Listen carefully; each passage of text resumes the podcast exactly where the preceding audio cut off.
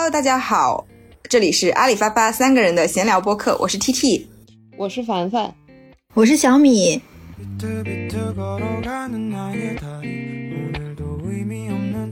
我们上一期节目呢聊的是婚姻，就聊结婚到底有什么好处。然后这一期呢，没想到我们又要来聊一个跟婚姻相关的话题。上一期节目播出的时候，我们三个分别还是未婚、已婚、已婚的状态。现在我们都已经是已婚的状态了。十一新婚，恭喜 T T。上一期节目呢，我们是。围绕着我们自己和我们身边的这些朋友聊了一下结婚的三个好处。那这一期呢，我们是想来聊一个我们三个人都追更了三期的一个综艺节目，叫做《再见爱人》。那它是一个由芒果 TV 推出的一个婚姻纪实的观察的真人秀。每一期呢，都会请三对感情上面已经出现了一些问题的已婚多年的夫妻，或者是已经离婚的夫妻。然后同时呢，他还会有一些明星作为观察团，然后来看这个节目，并且从中点评一二。今天呢，我们就想重点聊一下这个第三期的这个节目。主要是因为我们看的都很上头，所以呢，我们决定哎，趁这个节目还没有结束的时候，赶紧来一个 review。对，没错，距离大结局目前倒计时还有四天，不知道我们有没有机会在大结局之前播出这期节目呢？让我们拭目以待。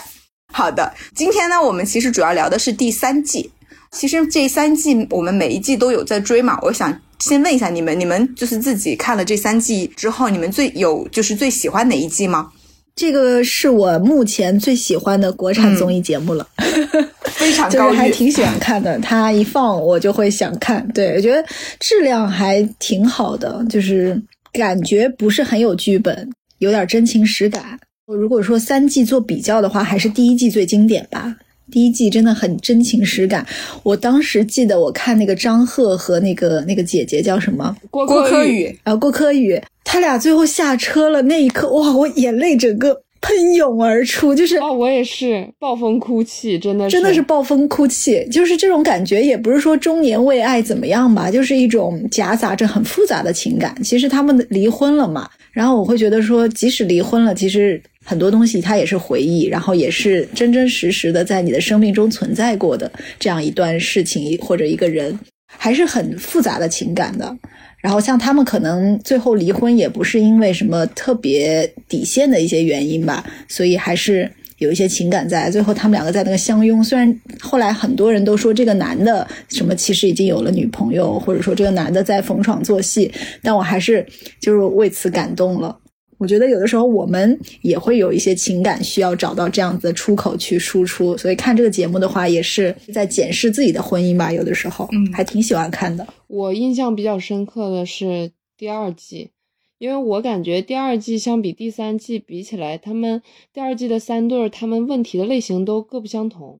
然后第三季我们后面可以聊，我感觉其实他们的原因比较趋同。嗯，然后第二季真的是就是让我见识到婚姻的多样性。首先是宋宁峰他们那一对儿，那对儿就是已经超出常人理解的范围了。然后还有年纪比较大的那一对儿，我觉得他们的感情就比较复杂，又掺杂了病痛，又掺杂了老年，又掺杂了很多以前的那些人生回忆，就是你很难一言去概括他们两个的一个感情状况。然后剩下的是就是已经离婚的那一对儿。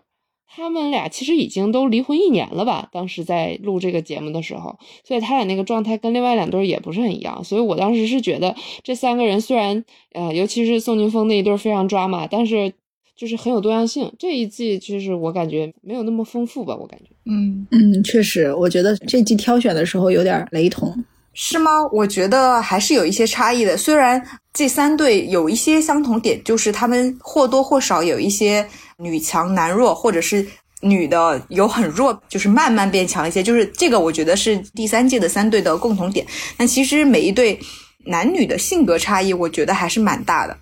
互联网上大家主流的评论是说第一季最经典，然后一季不如一季。但是我虽然看这一季的时候也也会有一种，嗯，怎么会请这样的嘉宾？偶尔也会有这样的想法，就觉得请嘉宾应该是一，就是我就偶尔会有这种人也配上。电视节目蹭热度，那我也可以，就是会有这种心态，你知道吗？但是 你也要上这个节目吗？没有没有，我的意思是说，普通到这么普通，或者是甚至还有点烂的程度，为什么也可以收获一波流量，就是我会有这种想法。但是我依然觉得每一季它都有它的特点，所以我很难讲说，就是我硬要评价一个，就是这一二三季我要给它排一个先后顺序，因为我觉得这个跟小米一样，我也是觉得这个综艺节目是很与众不同的，因为之前都没有这些东西。之前你看咱们的，不管是去拍电视剧、偶像剧也好，还是综艺也好。绝大部分啊都是围绕着年轻人的，但是这个综艺首先它不像是一个相亲交友的，就希望大家有个 happy ending 的东西，而是说找到了三对大部分啊都是处于中年甚至是中老年的这样的一些面临不同婚姻困境的一些嘉宾，然后去有一些探索。我觉得这个是挺开创先河的一个事情。我觉得不管是单身还是你现在处于有伴侣的状态，看这个节目，有时候会有一些自我代入，有时候也会有一些思考。我觉得这个是我觉得这个节目做的就是还挺棒的一点。行，那我们就今天还是聚焦讲第三季，我们来聊一下这一季的整体的观感大概是怎样的。嗯，你们对于这一季就是整体的观感，或者是说有哪些比较强的想法吗？我刚开始看第一集的时候，有点看不下去，就是我觉得它有点低开，不过后面有点高走。没想到有一些跌宕起伏的东西，就是发现他们可能一开始不知道是装着还是有面具，就是可能没有展示自己真实的目的或者是真实的性格吧。但是到后面就慢慢就会暴露出来，就这一点还挺有意思的。然后人物的话，我还挺上头的呢，就是这里面的人。我会有自己的偏好，我觉得可能大部分人都会这样子啊，就是会心疼弱者，嗯，就会觉得弱者有点，尤其婚姻里的弱者就有点可怜。比如说像这个模特夫妻，就会心疼这个男生老纪，对，就会觉得哎呀，这个老纪当牛做马的，然后他的老婆怎么可以这样对他？然后呢，在首尔这对夫妻里，就会觉得哎，老刘看上去也不错，哎，也挺好的。然后首尔要狠心抛弃他，但是睡睡这一季也没有人心疼张硕，实在是心疼不起来。那因为我觉得睡睡，你说他俩弱的里面是张硕嘛，其实也不一定。是的，是的，就是我个人认为第三季他们三个人的想要分开的状态有点趋同嘛，他们感情其实发展的不对等，一方比较强，然后这三对儿恰巧都是女方现在事业发展的比较好。然后经济地位、家庭地位就是女方占了主导，但是他们其实也有不一样，就他们所在婚姻的阶段是不太一样的，就还有他们人生的阶段也是不太一样的。你要睡睡他们两个还是二十多岁嘛，然后老纪他们其实关系也很长了，十二年。另外傅首尔他们两个十五年，就是我感觉他们处在婚姻的不同阶段。第一段就是像王睡睡，我感觉他还是抱有很大的幻想的。老纪他们这一对冲突很鲜明。有冲突就证明其实他们两个，他俩我就无语。对，就他俩冲突很鲜明吧，但我就是证明他俩还是，就是有的时候吵架能吵起来也是一种状态。但是我感觉哦，你想表达的就是他们处于婚姻的初级阶段，就还能吵架吵起来的阶段，是吧？嗯，王顺顺他是初级阶段，我觉得他自己还抱有很多幻想没有看清楚。就是老纪他们两个，我觉得其实我个人感觉他俩分不开。就是我自己押宝他们下一期。不会离婚。这个我作为本期节目的最后一题，我们三个分别来猜一下，到底谁会下车，谁不会下车。然后作为最后一个环节，可以，可以，可以。然后我感觉傅首尔他们两个就从头到尾比较平静，就是他们两个都很知道对方想要什么，也知道自己想要什么，也知道他们两个到底出现了什么问题。虽然要分，但他俩分的还是很温和的。我觉得他俩已经进入到了一个就是婚姻里头那种迟暮的阶段。所以我就感觉他们确实这个争执的状态不一样，就是他们所处婚姻阶段不太一样。嗯，那我们就来挨个聊一下这三对吧。就先聊一下那个傅首尔和老刘这一对呢，他们在一起的时间应该是已经十五年，而且他们其中离过一次婚。这一对呢是非常典型的强者和弱者的关系，因为傅首尔就大家都知道，他自从上过那个奇葩说之后，他的事业就一直发展的很好。其实观察室里面也有讲到。他的事业的好是已经到了跨越阶层的那种，而老刘呢就一直承担了像我们中国的绝大部分的婚姻里面的家庭主妇那样的角色，只不过是性转了，他就是那个家庭主妇，然后一直也好像很长时间都已经没有在工作了。虽然在前几集的时候看似是两个人都想离婚，但是其实到节目接近尾声的时候，我觉得大家不难看出来。其实老刘没有那么想离婚，嗯，这段感情主要还是傅首尔想离婚，就是强者抛弃弱者的那个现实就慢慢的浮出水面。嗯，你们怎么看这一对？就是我一开始对傅首尔的反应，我不是很喜欢。因为一开始傅首尔说是老刘想要上这个节目的，然后老刘前期也表现的很坚定，说要离。傅首尔甚至还一直在问他：“你认为的问题为什么在我们的婚姻中不能解决？”就是开始让我感觉到是老刘想离婚，傅首尔是想要挽回。但是随这个节目的发展呢，你会感觉到其实是老刘在配合傅首尔的态度，他察觉到傅首尔想要离，所以他要配合他在。全国人民面前体面的把这个婚给离了，对。但是我觉得只要两个人达成共识，他想怎么样都是合理的。但我自己看到中后期的时候，不是很喜欢傅首尔的时候，就是我感觉傅首尔就是一定要给老刘找出一个问题，就是说他不热爱生活。演播室也点评过，就是他俩热爱生活的那个概念就是不一样。我觉得其实傅首尔他作为一个金句输出机，什么情感专家，他肯定看得比我们更明白，他更知道如何让他把这个婚顺利的离了。所以我感觉他就是一定要给老刘一个锅，他俩的分歧主要是在对生活的热爱上。所以我觉得就是聪明人吃老实人，你可以离婚的，我觉得没有人指责你不能离婚，但是他的道德压力是我不能离开一个好人。就是我不能离开一个没错的好人，我必须得给这个好人找点错，我就觉得就有点不地道了。但是直到最近一期他们三十六问的时候，傅首尔就直接说了，说我们两个要离婚的原因，我一直不敢说，就是我以前需要一盏灯，但是我现在已经不怕走夜路了，我不需要这盏灯了。就我觉得他坦诚的说出来之后，其实我就会非常的理解他，我也非常的共情他，我也不会觉得他有点仗势欺人了，因为我觉得坦诚这件事儿还是很有力量的，因为你要是想糊弄观众，我觉得是糊弄不过去的，但是你直接说出你这个诉求，我觉得没有人能指责你。所以我对他俩的那个态度就是有点转变，就对傅首尔的观感也有一些转变。嗯，其实我是能理解他。这两年我一直也在想，就是人生想要达到什么样的高度，或者是想要做什么样的目标，就是你人生这个目标得很大，不能是说我赚钱，比如说像他可能赚到个，我们举例啊，说他赚一千万，哎，我人生就结束了，就是这个目标绝对对他来说是很小的目标。他肯定是想实现一些更多的人的个人价值啊之类的啊，梦想啊之类，就是这种更虚一点的东西。所以，当他有这些东西的时候，旁边有一个外人来看不思进取，没有什么大目标。就是老刘不说了嘛？他其实没什么目标。他在单位的时候就觉得不卷挺好的，他现在也是这种态度。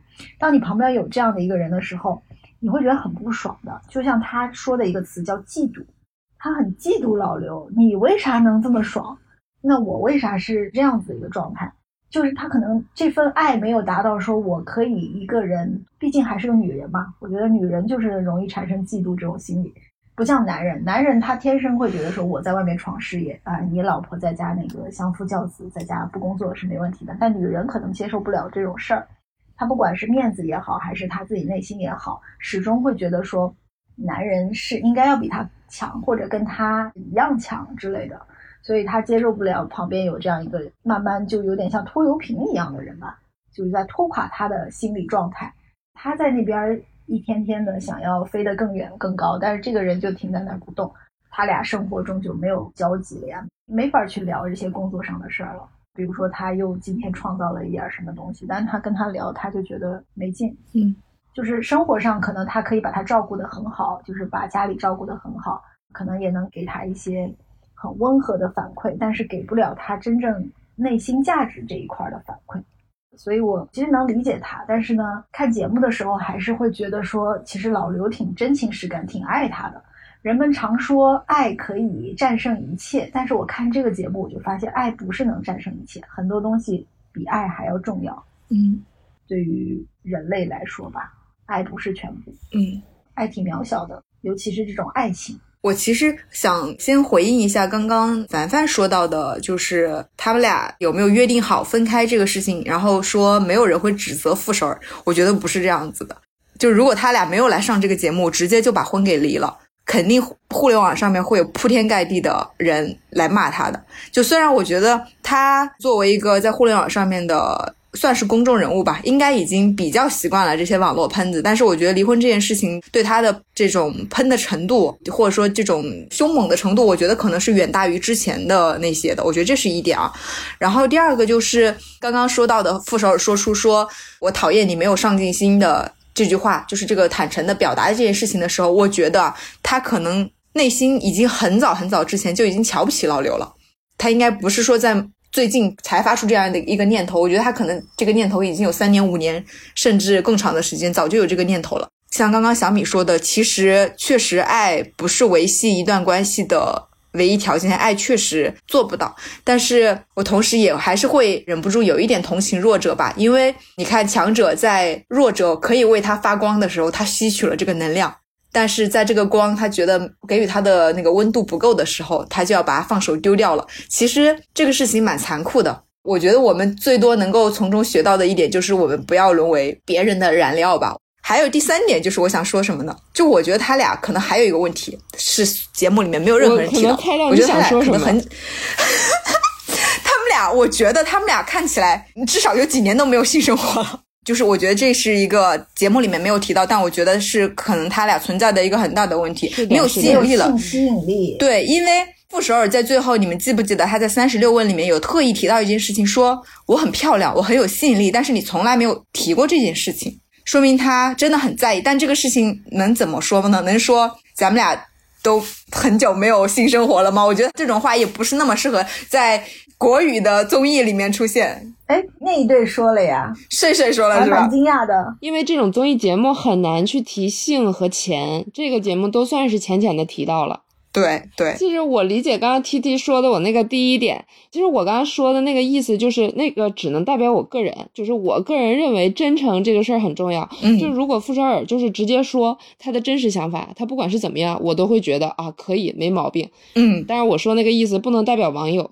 他这个说出来，面对网友压力很大。是的，是的。就是我虽然说我能理解傅首尔，就我也能理解小米说的，我能理解傅首尔，但为啥我也有点感情上会不自觉倾向于老刘呢？是因为就是我感觉啊，尤其是那一段，就是他们两个周年纪念，然后老刘送给了他一个沙漏，然后傅首尔很生气。嗯，就是我觉得抛开这个礼物不谈，我是想说，为什么傅首尔可以站在一个点？一个完全的道德制高点去指责老刘，说你在周年给我准备的这个礼物我不满意，还有以前你有没有仪式感？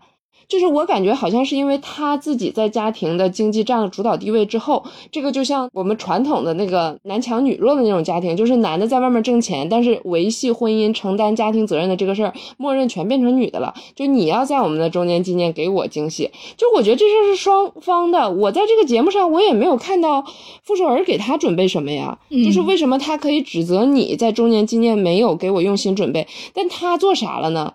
而且所有人没有提这一点，就是所有人没有说，其实这个事儿是相互的，我觉得很吃惊。嗯，所以我就感觉很恐怖。那如果有一天我的另一半就很强了，他就可以完全说我忽略了我们俩的仪式感嘛？我说这个仪式感应该是双方的吧，而且舆论还都站他，所以我从这个角度我就会比较倾向于弱者，因为我容易带入弱者。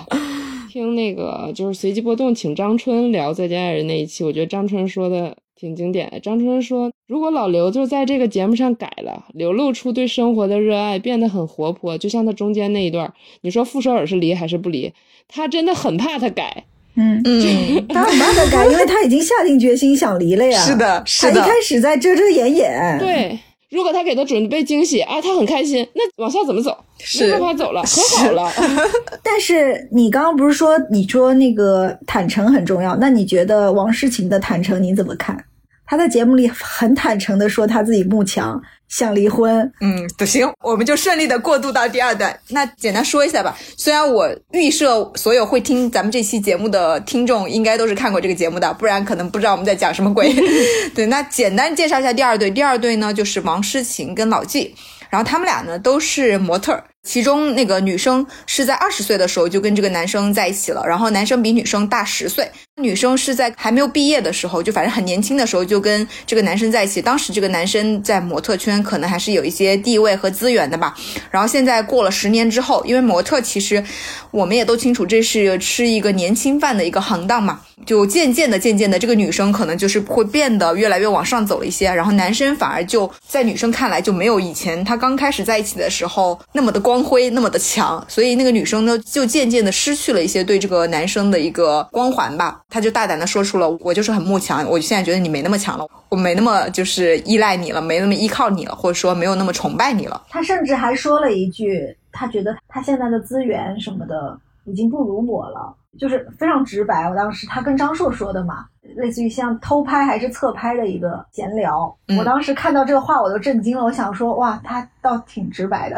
他可能没觉得那个会播出去，有可能，有可能真的是节目组搞的，因为节目组我估计他们这节目组签的时候就是说，嗯，可能什么都会播，但是呢，他们会以为说这种闲聊不会播，嗯，结果播出去，最后不是被骂，然后他还关评论嘛，应该都是没有料到的。对，其实我的感觉就包括你们说那个王诗晴慕强，就是王诗晴给我一种感觉，他是真蠢，就是他给我蠢到什么感觉呢？他说慕强，他都给我一种就是他。专捡网上流行的大词儿往自己身上安的感觉。嗯，他前面开始知道说 PUA 他这个事儿，控制他这个事儿，把他当芭比娃娃这些事儿，全都是当下比较火的标签，比较就是男女对立的标签，说出来比较能引起大家站他的这些事儿，他就拼命往自己身上贴。他主要是觉得老纪现在赚钱不如他了，所以哎，他听到了有慕强这么一个词儿，哎，感觉很适合往自己身上安。就他说啥，他都给我这么一种感觉，就是像学人说话一样。老纪说他有一句话。说的挺对的，脑子不够用就少说话。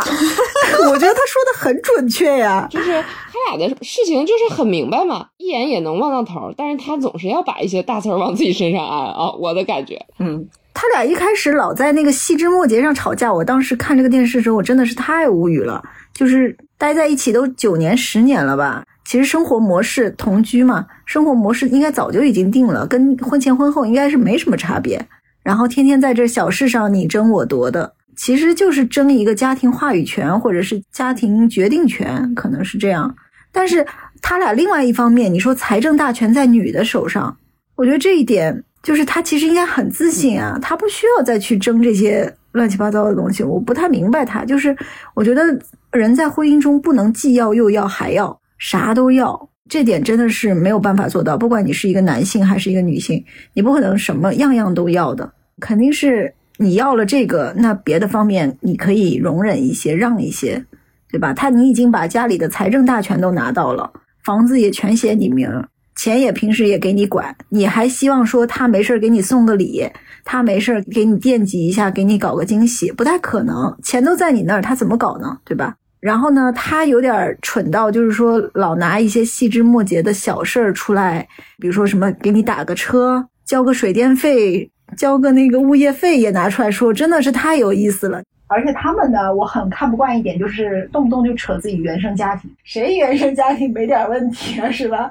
你要非说我们这一代九零后啊，就是多多少少家里都忽视你的，都没有一个很棒的童年。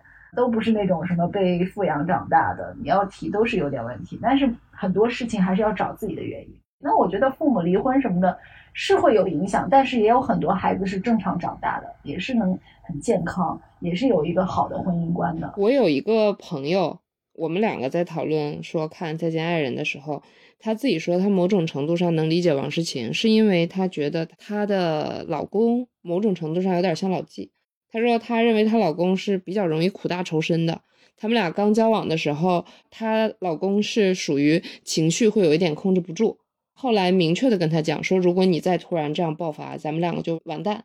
然后截止到目前，就是她老公应该都还是表现的挺好的。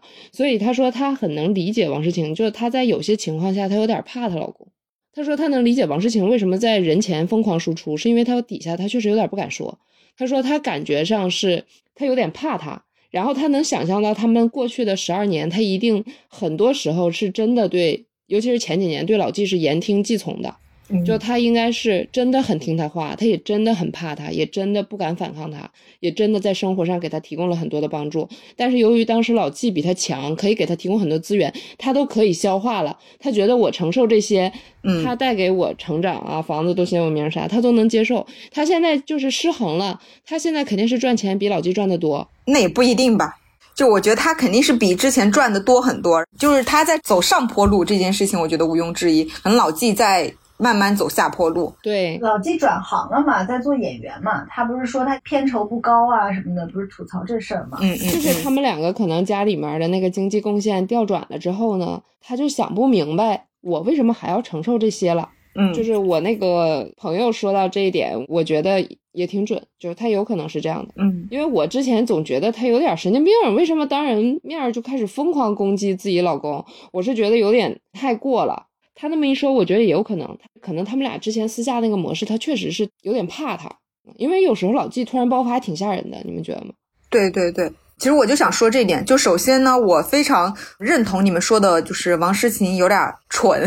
然后感觉没什么文化，就是不好意思啊，王诗琴应该不会听这个节目啊。就是确实，我觉得这毕竟二十岁就出道当模特了，肯定读书也没读多好。对，就首先我认同这一点，但是确实反过来说呢，因为他俩之间存在这个比较大的年龄差嘛，而且他跟他在一起的时候，老纪有一些社会经验了嘛，所以我觉得坦白讲，确实还是有一些爹味在身上的，时不时也会有一些很明显的。打压和控制的情绪，就有点子那个事儿，我也不能忍。就是如果我的伴侣跟我说你吃饭油滴到身上了，我也不太能忍。然后还有包括就是突然一下，就是情绪对那个情绪值突然拉得非常非常高，那些我根本承受不了。是的，所以我觉得可能王诗琴也有点这个应激创伤，那个词儿叫什么来着？PTSD。对对对对对对，我估计王诗琴可能应该比咱们在节目上面见识的多很多。老纪这种突然爆发的这种情况，所以他估计也有点又忘了这个词了。PTSD。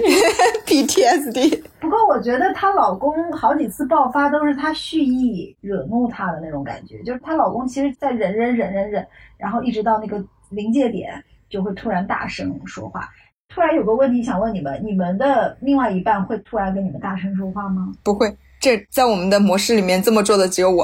我们两个是在吵架的时候，就已经是你来我往大吵的时候，就会突然大声。大臣有的时候就会突然提高音量跟我说话，他也会有这种着急的时候，就是会。突然提高音量的跟我说话，嗯，我有时候呢，就是如果我也在气头上，我就会盖过他，嗯，就容易两个人吵起来。但有的时候我很冷静，我就会说你为什么要大声说话？就是我发现有一些男的他是会这样子的。然后呢，他怎么跟我说的？他说他爸也是，嗯，他说他爸也是这个模式，就是平常很温和很温和，哎，但是你惹怒他了，他就是会突然大声说话。他可能就是从他爸这儿学来的。我爸也是这样。啊，我们家只有我是这样，应该是从我妈那儿遗传过来的。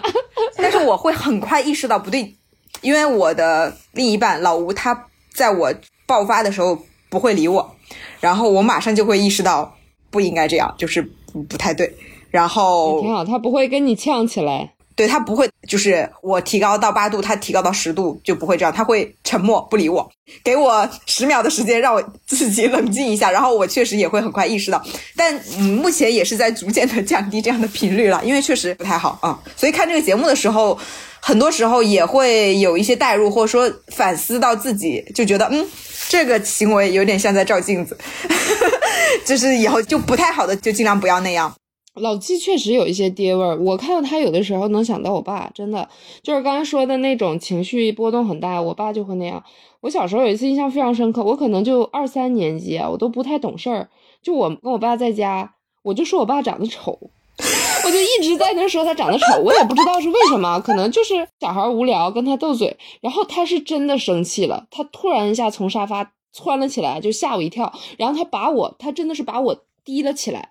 就是我不知道东北话这个低了怎么说，就是把门打开，把我我没有穿鞋啊，冬天把我放在外面，关上门，他就就把我扔出去了，我真的很害怕呀，我就在门口等我妈回来。我觉得还蛮恐怖的，真的蛮恐怖，真的很恐怖。他就是突然窜起来了。小孩跟大人的力量是悬殊的，是这个事情我到现在都还记得，是因为我当时真的觉得很震惊，他突然一下跳起来，然后把我拿起来，就可能觉得你没大没小，对他可能也觉得我很吵很烦。所以其实老纪就是不管是不是他被他激怒的，他突然那样窜一下子，我都觉得挺吓人的。嗯，是的，反正我看这个电视的时候，我是觉得他那样凶肯定是不对的，就是他突然大声或者凶不对。但是我会觉得，因为有前因后果嘛，我觉得每次都是王诗晴在蓄意的惹怒他，想让他爆发，想让他展示爆发的这一面。然后我觉得他有点鸡贼，尤其是王诗晴妈妈来的那一次，我觉得那一次简直都是太无语了。我感觉他妈就是没脑子 plus，没有情商。不是，就不是没情商，我觉得就是真的就是没脑子，就是你在说啥呢？尤其是对比前面那个睡睡的姐姐，是因为睡睡的姐姐就是一个非常通情达理，姐姐非常有条理，就是直接击中要害的那种，就表达也很清晰。然后就突然来了一个那个王诗晴他妈就不知道在说什么，而且一上来就倒江湖，对，一上来就是让两个人的。就好像真的是来搅浑水的一样。对，嗯，然后关键最后那个行为举动还是抱着女儿在那儿，然后就女婿就不管了，这真是有点可怜，让人觉得。就那一集开始，我会觉得我特别偏向于老纪。嗯，啊，我会觉得他本身没妈就已经很可怜了。但是我自己其实心里很困惑的就是随机波动的那个博主，我看他发的微博。他一直在说，就是包括那一期节目，他一直在说，他认为王诗清的妈妈没有任何问题。他从头到尾一直在骂男生。我有时候就觉得，是我真的不够女权吗？每个人不一样吧，每个人观点不一样吧。对对，我是真的感觉是从做人的那个体面程度来看，我是觉得他妈做的是真的不好看。嗯，但是他妈也是这种，也是真实的，就是其实所有的人都向着自己孩子。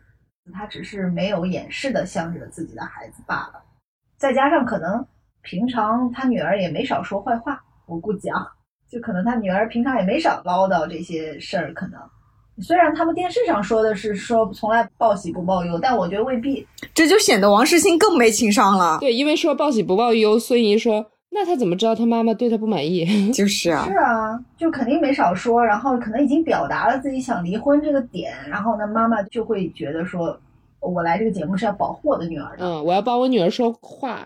是的，其实这样子来看的话，这个妈妈也是挺正常的，就是她可能没有想劝和，或者说就是希望自己女儿能过得幸福一点啊，因为三十岁还年轻嘛。嗯，再说了，他们做。算是娱乐圈吧，娱乐圈各式各样的诱惑，肯定是离离婚也没什么问题。不像我们普通人觉得离婚是个超大的事儿，就对他们来说可能就跟分手差不多。然后这样子的话，还有更多的机会，因为婚姻也是一个跳板嘛，人生还可以有很大的变化，也可以跨入一个阶层啊。就是对于他们来说，这种可能性会更多一些，不像我们普通人。嗯，对。但是对老纪，他会觉得他自己付出了很大时间成本。肯定。啊我觉得他全程说的最真心的一句话，就是他们那次在沙漠里面躺着，然后从沙漠回去，然后也是被那个记者拍到的那一段，他在很小声的跟老刘说：“说那我凭什么呀？我那十年白付出了。说现在把我踹了。”这个就是他最真实的想法，他觉得我就好像是我把我女儿读大学供出去了，现在他上班赚钱了，嫌弃我了。我觉得就是这么一种感觉。但这句话又有点道德绑架了，就感觉你的十年是十年的，人家的十年就不是十年吗？对呀，对呀，人家也是真心实意的跟你相处的。所以老刘就说那话不能这么说，老刘就一直在那儿纠正他。是，我觉得这两个人都挺难受的。哦，我还想提一个点，就是前面讲到说，其实。我们会觉得说王诗晴其实就嫌他老纪赚钱少了嘛。嗯，其实我们在婚姻中也会有男生和女生去对比这个赚钱收入的这个事情，很难免的。就是你赚的多，我赚的多，会不自觉有那么一点点竞争关系吧。我曾经也会觉得说，就前几年婚姻很不顺的时候，也会觉得这个东西很困扰。我们那时候也探讨了很多，就是会觉得说。应该要男的比女的赚的多。你看，你又开始说一些很男权的话，就是 大家会觉得警告黄牌一次。我在说呢，就是如果说你有这种思想，觉得男性应该比女性赚多，其实你就是一种男权的想法。嗯嗯嗯，就是你就会觉得说，我就应该是弱者，那我他就应该比我赚的多。嗯，其实并不是这样的。然后另外一种呢，就是我观察下来，比如说我有一对朋友。原先呢，就是男生去创业，然后女生就是工作，所以其实养家的是女生。当他们的婚姻到了一定年纪，需要生孩子的时候，女生去生孩子了，男生他就不创业了，因为创业不赚钱嘛，他又开始找份工作好好做，就变成男生养家。那未来，比如说小朋友慢慢长大，到底是谁主内或者主外，或者两个人一起去做，还说不定呢。就是他们的这个收入变化是不固定的，我觉得，就是夫妻之间不是说一时的谁赚钱多就定死了。所以不要以一个谁赚钱多去做一个衡量，嗯，因为我觉得这个都是当下的一个情况。假如啊，像大厂的情况，那么可能其中有一个突然有一天没工作，哎，他现在赚很多，但他他有可能有这个风险啊，对吧？所以大家在婚姻中尽量不要去以当下谁赚钱多谁赚钱少，而是可能看得更远一些吧，看未来的发展，他的目标。啊，他人生的目标是怎么样的？我们两个目标是不是一致的？是不是在一条路上？嗯，如果说我们的目标不是一条路上，一个人往这个方向，一个人往那个方向，那可能确实最后也走不到一块儿。是的，就是的，不要老拿钱去衡量感情。这应该就是老刘和傅首尔的这个问题吧？因为方向不一样啊。对对，完全不一样。其实老刘即使去上一个班儿，挣一点钱，是个钱，傅首尔还是会跟他离婚的，是的，满足不了他。他野心大了，对，就像演播室说的，他获得了这种靠自己奋斗跨越阶级的正反馈了。他觉得你也应该能，嗯，我能感觉到，就是三观这个东西是什么，在这个婚姻中的一个具象化的表现。就是大家说三观很虚，我就在一个片段，我能感受到什么叫三观的差异。就是老刘唱歌唱很好听，大家都说，哎，老刘唱歌唱很好听。然后傅首尔说，是我让他去学唱歌，他一直也不学。然后还说让他去胡彦斌的那个牛班，你去好好系统一下学一下唱歌什么的。我当时就惊了，就是。就不能喜欢唱歌吗？他要是喜欢写东西，就说你你快去当编剧，咱俩一起，咱俩一起拍戏。对你喜欢唱歌，你就得去学唱歌。那你 喜欢跳操，你就得去。他经常以己夺人，他经常以自己的标准。来制定别人的标准，对，但我能感觉到明显的这个三观差异啊！我是感觉到了我跟傅首尔三观的差异，因为我的生活就是太多，就是带给我快乐的都是一些没有用的事儿。如果她要是我妈，或者她要是我伴侣，我真的是赶紧连夜跑。他们说咱们录这个播客有什么用？到现在还不赚钱，无法变现，是不是？其实我以前会有这种感觉，但是我跟大成在一起，我学了很多，因为他是一个对我是蛮宽容的一个人。比如说啊，我有时候会就故意问他一些问题，比如说我以前其实二十几岁的时候做那个时尚博主，会有时候会穿的比较露嘛。我说你不介意吗？比如说露个胸或者露个啥？他不介意啊，无所谓啊，就是身体是你自己的。嗯，就是以前会觉得说。有一类男的，就是不许女朋友什么剪短头发啊，不许你干这干那的，喜欢你永远都是怎么样子，就是以这种就是男性视角去审视女人。就是我从他身上学到，就是他从来不会这样子对我，至少对我是不会这样。嗯，他一直都是那种态度，就是不要以自己的标准去 judge 别人，哪怕就是我们两个之间有一个差异，就是工作上我是个急性子，我希望今天这件事儿今天立刻做掉。他是这种慢慢悠悠的，然后规划一下、酝酿一下，然后慢慢去做掉。可能最后我们的结果都是一样，但是这个过程就会让我觉得很糟糕，就是我很着急，然后他就会觉得我总是用我的标准去规定他。这件事又让我想到了王诗晴让那个老纪是订机票还是订什么行程，哎，订完之后他不满意。其实我以前经常会这样子，就是我什么事儿都自己干了，然后我有一次就让他干。他干到一半还没干完，我就着急了，哎，我就自己干掉，然后我回头就会觉得很生气，哎，又是我干，是吧？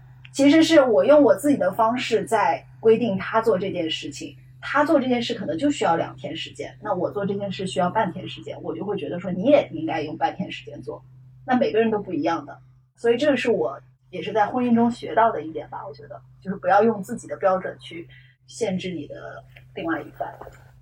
哎，你这一点我也蛮有。就是相似的体会的，嗯，但我就不举例了，时间有限，因为我们还有一堆没讲呢。然后，但刚刚你说那个穿衣很露的那个，我分享一个小的点，我不是买很多 lululemon 嘛，然后也有几个 lululemon 买买买的群，然后就经常会有一些女生说，她们的老公是不允许她们穿那个网球裙，或者说穿背心出门，甚至是有的时候穿 legging 出门也是不被允许的，就说除非你是去运动。就日常穿是不可以的，所以是真的有很多男生这样，我还蛮震惊的。我想说，很多男的会这样子。对，都什么年代了？哎，都不是说袒胸露乳那种，就是背心、短裙，说裙太短了不能穿出门，你在家穿穿可以。不要穿出去。就说明这些男的很龌龊，你知道吗？而且就是说明他们思想很歪。关键是我当时心里的想法就是，这种男的，你难道不应该？我不是，当然也不是说让你就分手或离婚啊，那你就应该纠正一下他的思想。这什么年代了？但是群里面有一部分女生会说，说明你老公真的很爱你哦。我心想，what？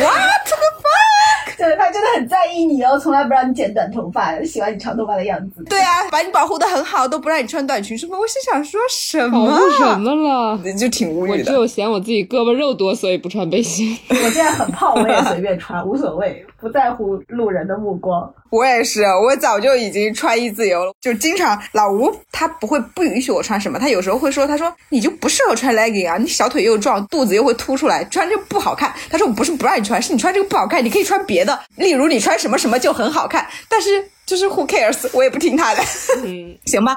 我们接下来讲就是最后一对，也就是最年轻的这一对，王睡睡跟张硕。那他们俩呢，大概是在二十大几，可能接近三十的样子吧，大概九一九二年的。可能差不多应。该三十出了，对，三十左右。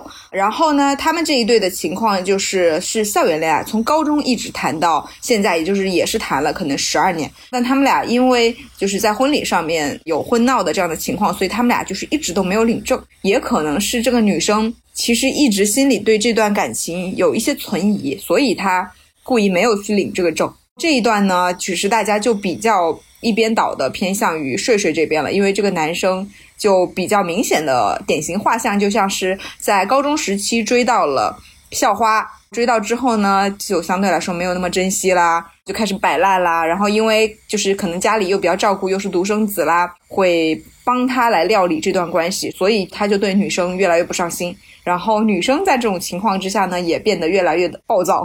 然后这对你们怎么看？赶紧分吧，我幼稚，还处于一个婚恋初级阶段，嗯有可能是初恋啊。初恋这么多年，有一个沉没成本的问题吧。主要是女生，我觉得问题主要在女生。如果这女生肯放手，其实我觉得这男的是无所谓的，就是他可能一时会觉得，哎呀，怎么怎么地，但他转头就可能会找其他女的。真的，男人就是这么无情。我是感觉其实那个张硕实在是没有什么留恋之处啊，就是他仅有的优点，我也非常认同随机波动那一期张春说的，说他仅有的优点就是死皮赖脸，打不走骂不走。这个是对那个王睡睡来说，是一个抗压能力很强的男的。就是他觉得他不管怎么样，这个男的都不会走，这是他仅存的优点。不然你能挑出什么优点？我真的是挑不出什么优点了。就是他不离开他，就是有一个女的每天这样炸着你，像你的考官一样说你，但是他也依然不离开他就说生活中随叫随到吧。对，但是我我自己的感觉就是，某种程度上，王睡睡跟那个张硕很像，因为张硕他是光说不做嘛，王睡睡也是啊，就是王睡睡一直都在说，但他从来没有离开过他。就是我自己的感觉，就是你被一个人伤害的权利都是你赋予对方的。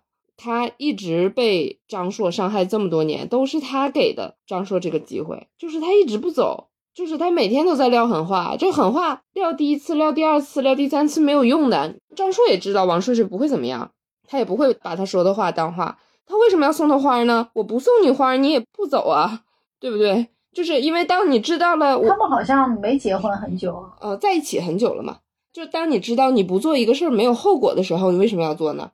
我感觉我都能想到那个 王睡睡去连线那个曲曲，曲曲会怎么说？曲曲说啊，不要跟我讲他说了什么了，你就看他的行动，行动就是结果。啊，这个也是经常沈晨说的。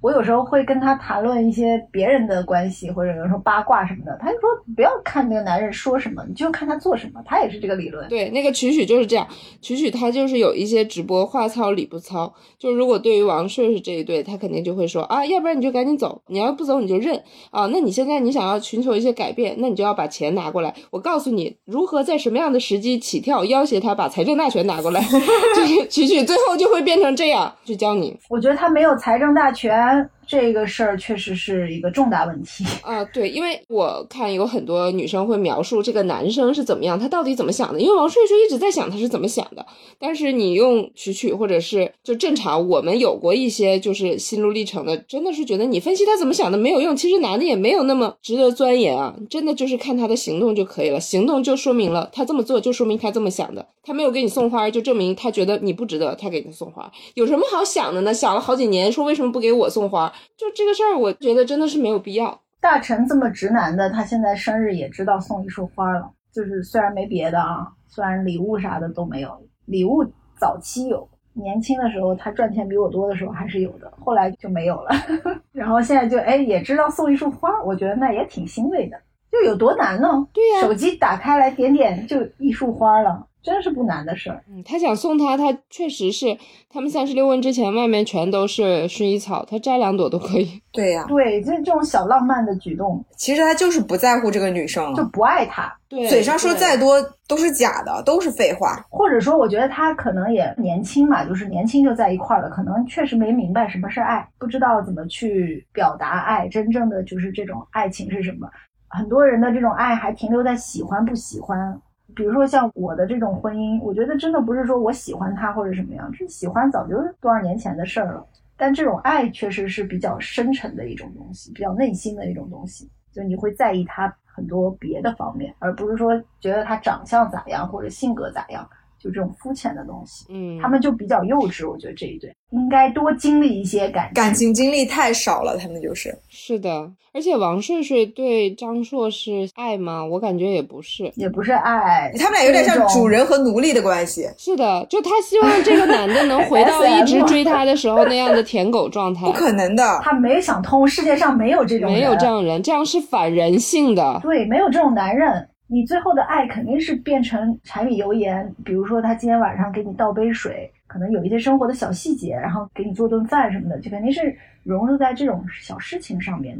天天制造惊喜啊，二十四小时陪你啊，随时回你短信啊，这种是不太可能的。每个人还是独立的自我嘛。所以陈明说的就是很犀利，很到位。你爱的就是那种我追到了校花之后的那种虚荣嘛？对。王睡睡有种不甘心吧，可能是。但我觉得这个不甘心应该在很早之前就已经想通了，就是为什么能累积了这么多情绪，发生了这么多事情之后还不离开，就是太不成熟了，或者是说真的不明白什么是爱，就是。你买股票，你还知道及时止损呢？你这只股票都已经烂成这样，你知道它没有翻盘的机会了，它可能已经要退市了，你还不把它抛掉，就很奇怪。我觉得他们结婚那会儿，他应该是对这个男的或者他俩关系应该还可以。他们好像谈了很多年才结婚，结婚没两年吧，才两年，所以是很多问题是婚后出现的。他不是说有个婚闹这事儿让他看清了三观不一致嘛，对吧？可能是从那以后矛盾开始变多，就这两年吧。所以他应该还没有这个时间来得及说认清这一切，并且逃离这一切。但我真心的就是希望这一对分开，就不要再相互折磨了，真的是看不下去了。包括三十六问，就是这一段，虽然大家都观察室都一边倒的在说张硕，但是其实王睡睡他并不是带着一个很好的沟通这样的心态来跟他聊的，而是我是一个考官，我现在来给你出题，我倒要看看你能不能答出我就是心目中满意的那个答案。带着这样的一个不对等的心态，就是确实是挺难的。对啊虽然张硕他回答的问题也确实是客观来讲肯定是也有一些问题的，但是因为他们俩的心智、他们俩的智商以及口才就不在一个层次，他不可能说得过王顺顺，所以就不要再相互折磨了。我就是衷心的分希望他俩分开，但是我感觉他俩可能分不开。我也感觉是，而且我都不知道王叔叔还在跟他沟通这个乐趣是什么。就是你对面这个人，他从理解能力啊、沟通能力跟你 gap 太大的时候，你俩不在一个量级上，你还持续跟他输出的干啥呀？就是他都听不懂你的话，或者他听懂了，他都不知道怎么回应。就我是觉得这种沟通是一点意义都没有，真的是浪费口舌。对啊，王叔叔还这么年轻，这么漂亮，真的很漂亮。嗯长得很漂亮。而且也没孩子，法律意义上也未婚。然后，如果说遇到一个不要让他这么情绪失控的这样的一个人，我觉得他以后可能会有一个很好的关系。他是不是不知道好的亲密关系是怎样的？没经历过。啊，胡彦斌说过嘛，胡彦斌就说嘛，王睡睡应该走出去看看更大的世界。是的，确实是他没有见过其他的人。而且那个张硕年轻的时候那么胖，你又说政治不正确的话了。你老身拥有爱情吗？对呀、但是他俩就是不搭呀，就是这种感觉。虽然街上也挺多这种吧，美女配胖子 挺多。他俩三十六问，我也是感觉整体观感就是很不舒服。就像 T T 说的，就是我也不觉得王顺王顺是表现的没有问题，就是我觉得王顺是他爱张硕什么呢？我也想不出他爱他什么。就是有一个问题，就是问那个他们两个人生的高光时刻是什么？然后呃，张硕是在他毕业的时候说他自己。我真无语。对他在毕业的时候，他的毕业作品网大，对网大，王旭旭就很不高兴，就觉得这个高光时刻和他无关。其实我不太能理解，他的高光时刻一定要和你有关吗？就是这个人他就是这么想的，他预设了很多正确答案。对，其实我能想到，如果我的伴侣跟我说，他觉得他的高光时刻是他什么什么什么样阶段上，这个事儿没有我，我不会有什么情绪的，就是真的。就是我觉得他俩的沟通啊。我感受出的一个感悟就是，你跟伴侣沟通的时候，不要预设正确答案。哎，他不是这个答案，你就暴怒生气，不对。而是当他说出另外一个答案的时候，你可以试着去接受他的这个答案，或者说站在他的角度上去思考。那么你们才叫一个沟通。否则就是就像 T T 说的，他就是一个考官，他是一个考生。哎，考的不对就不行。凭什么你制定规则呢？对吧？对，如果是这样，长此以往。这个考生他只能学会去撒谎，对，就是他可以这么说：“我人生的高光时刻是娶了你。”这并不是他心里真实的想法，但是王顺顺就希望他这么说，是这样有意义吗？对，因为人撒谎这个事情吧，他撒一个谎，他就要用无数个谎来圆，因为他如果说了这个事情，那王叔叔一定马上又能找到一个问题来反驳，说你其实不是这么想的，他一定能够找到很多这样的 bug、这样的漏洞来让他露馅儿，这个就无止境了。这种女生这样去问也是不好，也很可怕的。嗯，对，她的沟通是那本书，就是《非暴力沟通》里面的典型所有的反例。就是那个非暴力沟通，不就是说了吗？你不要否定，你就直接提建议。还有一点呢，就是你不要说我命令你去做什么事，而是说如果你替我做了这件事，我会很开心。就是不是说咱们说话一定要耍心眼儿，就是你干什么都要顺应着人性来嘛。就是你每天都在说，哎，那你为什么不给我送花？然后说你站在花店门口问我要不要花，我觉得备受羞辱。你就说我要啊，你就给我买一束花好不好？我很开心。下周你再送我一束好不好？就是为什么不能提呢？我真的也很纳闷。他这个备受羞辱，说明他就已经比男的站得高的角度了。他觉得他在俯视男人一样，就是我不能向你低头，或者向你有所请求。其实我跟大陈之前沟通过一个事儿，就是当时也是房产证的事儿嘛。我好像跟那个凡凡说过，就是比如说房产证加名这种事儿，当时的时候我就想说，应该你主动跟我提，你得跟我说你要加我名字，加在你的这个原来的产证上，不能让我开口。我当时就是这种，他后来他就好好跟我说，他说你如果说想要这样，你就提，我会答应，但是你不提，我根本不会想到这一点。我根本不会往这个方向去想，就是不能让别人猜你的心思。就是恋爱中很早期啊，就是暧昧期，可能这种还是一些小情趣。真的结了婚，你让对方猜你心思，就是真的很累，没有必要。有什么想法就直接说。如果你们觉得财产，就比如说很多夫妻他们会 A A 或者怎么样，你觉得这不合适，你就拿出来说，我们来讨论一下我们的财务状况，接下来我们的这个财务分配怎么弄，就直接说嘛。对，就不要觉得说不好意思谈钱，或者不好意思谈性，或者不好意思谈什么东西。就是当这些所有你俩都能谈的时候，那你就真夫妻。我觉得张硕有很多问题，我个人的意见就是，我不相信一个人能改那么多。就是如果你觉得这个人跟你不合的地方太多了，我觉得确实就是放弃改造，你就是真的是换人。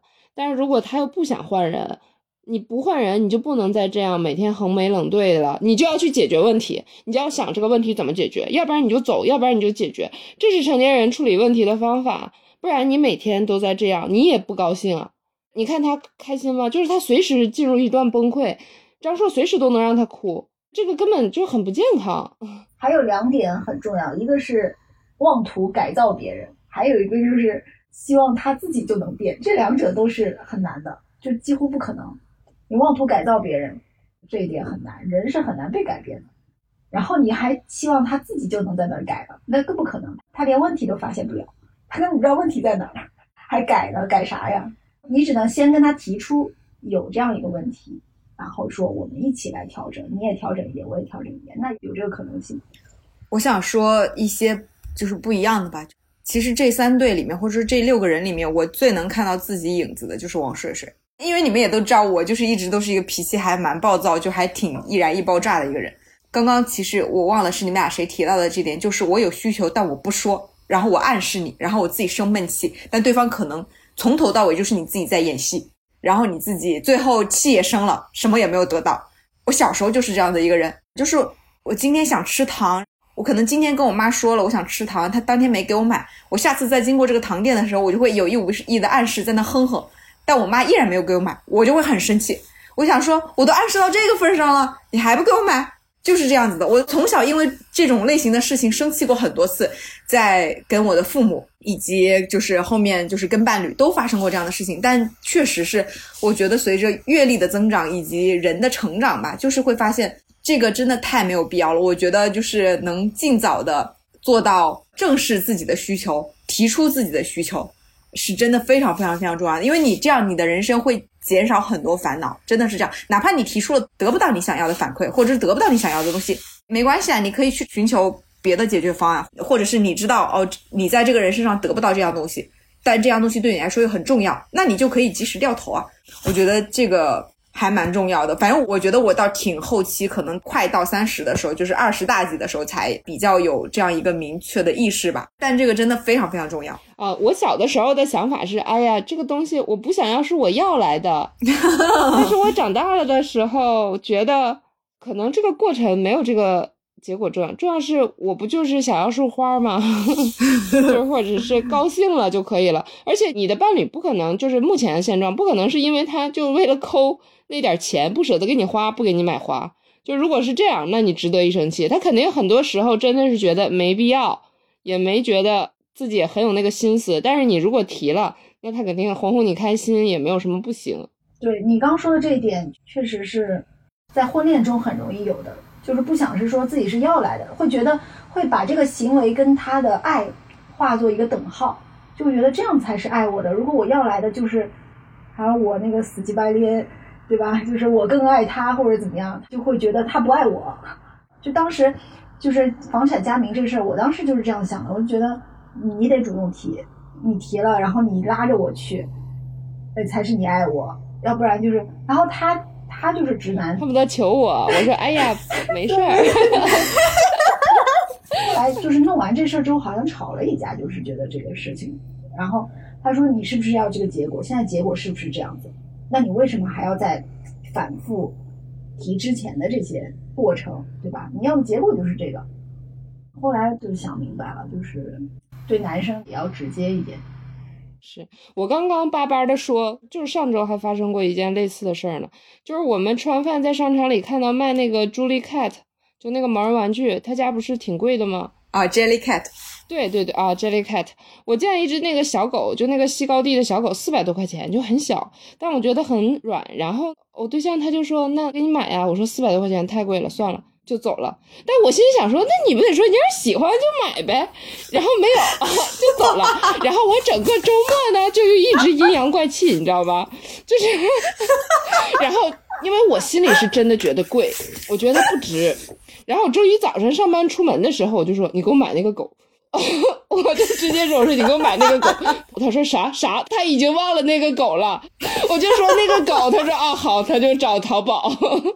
就是其实我这个周末都会有点因此寻衅滋事，所以我我觉得还是有要求就提吧，这样对两个人都好。是是是，我觉得也是在跟另一半的相处，包括其实跟朋友，甚至是跟同事的相处当中，也是在慢慢的积攒一些。人生的智慧吧，其实这些事情都无关紧要，最重要的就是这个事情发生的过程当中，咱们是快乐的，就够了。嗯嗯，好，那最后我们再聊一下这个演播室的这几个人，你们有没有什么想点评的？就这期非常明显的拉偏架呀，就觉得说，哎，我的朋友，我要替他说话，就这种感觉呗。他们老是说弹幕，我有时候因为我会看弹幕嘛，弹幕就老说没有输出什么有营养的话。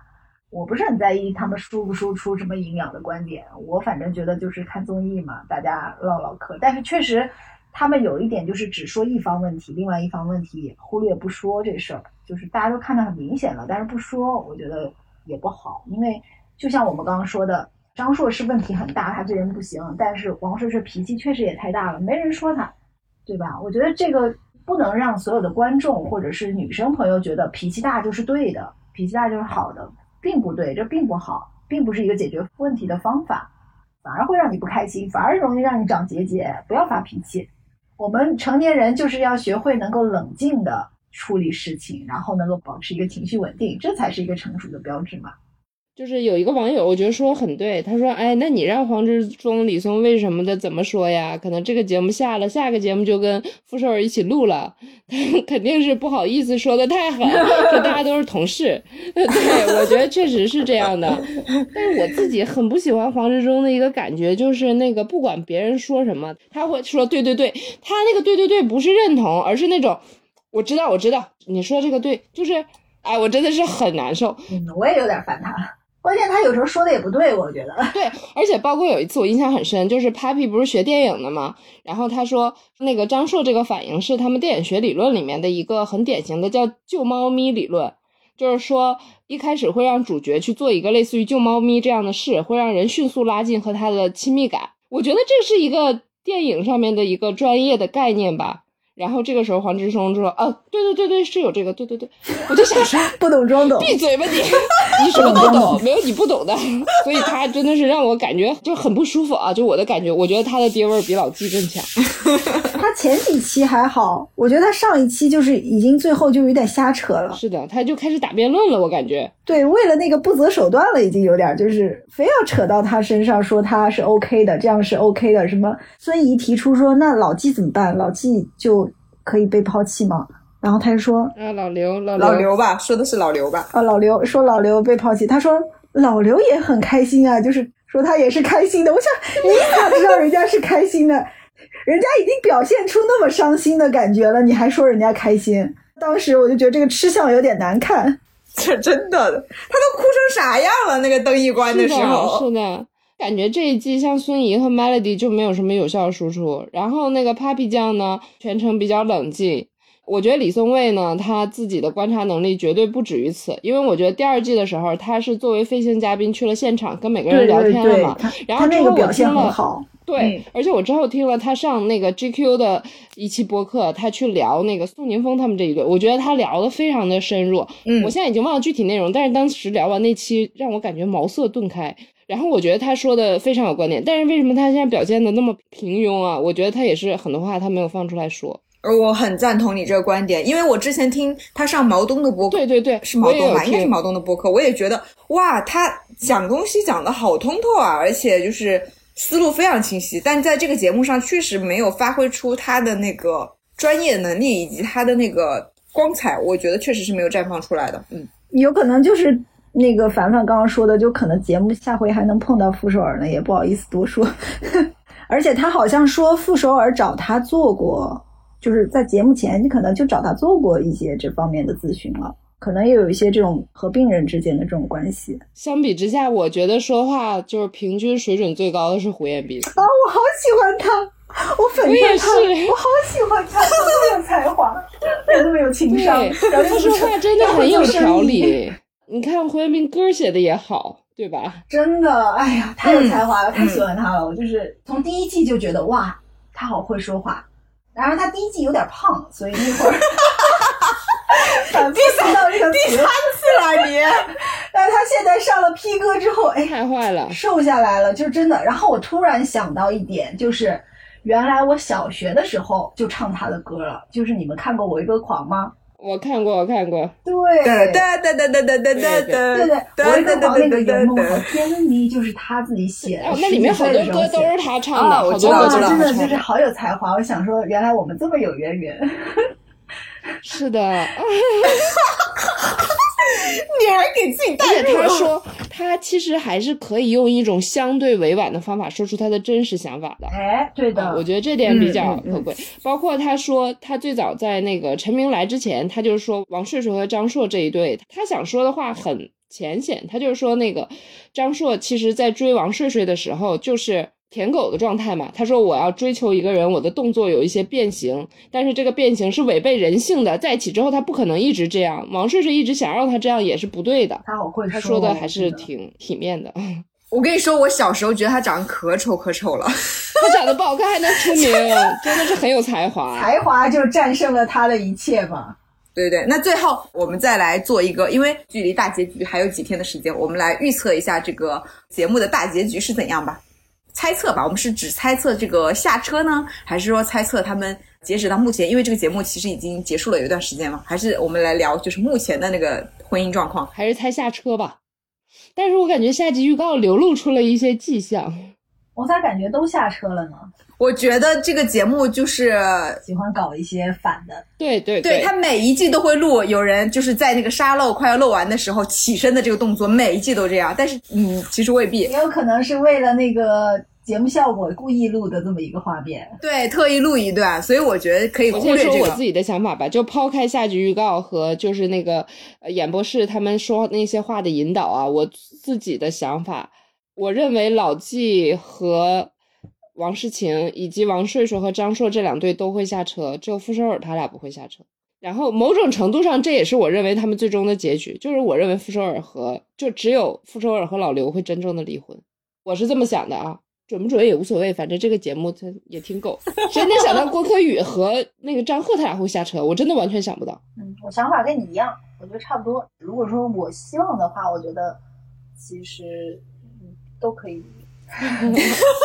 哎，早离早享受，对，早离早享受嘛。离婚又不是现在的离婚，又不是人生失败了，只是说暂时的告别一段恋情，对一些经历。当然，我个人啊，我肯定是希望说，我会憧憬美好的婚姻有一个圆满的，就是能够过一辈子什么的。但是现在社会确实挺难的这个事儿。既然他们都已经这个样子了，对吧？那还不如早点早离早享受。T T 呢？那我来说一个不一样的吧。我觉得傅首尔跟老刘也会下车，就跟郭柯宇跟张赫一样，就是他们会离婚，但是他们也会下车，给大家一个暴风哭泣。对对对，然后王世勤跟老纪的话，应该也会下车，但是王睡睡这一对，我不管他下不下车吧，就是我发自内心的希望就是他不要下车。对，我希望他不要下车。离吧，离吧，美女不要再这样了。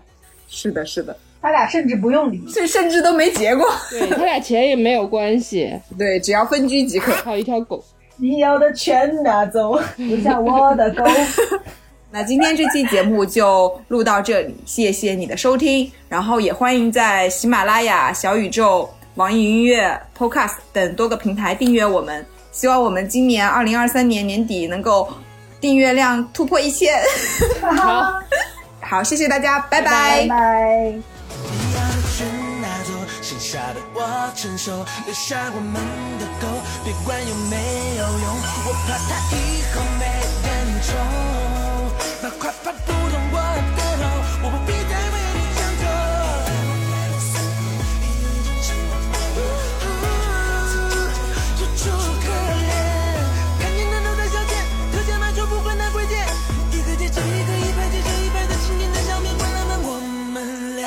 向前。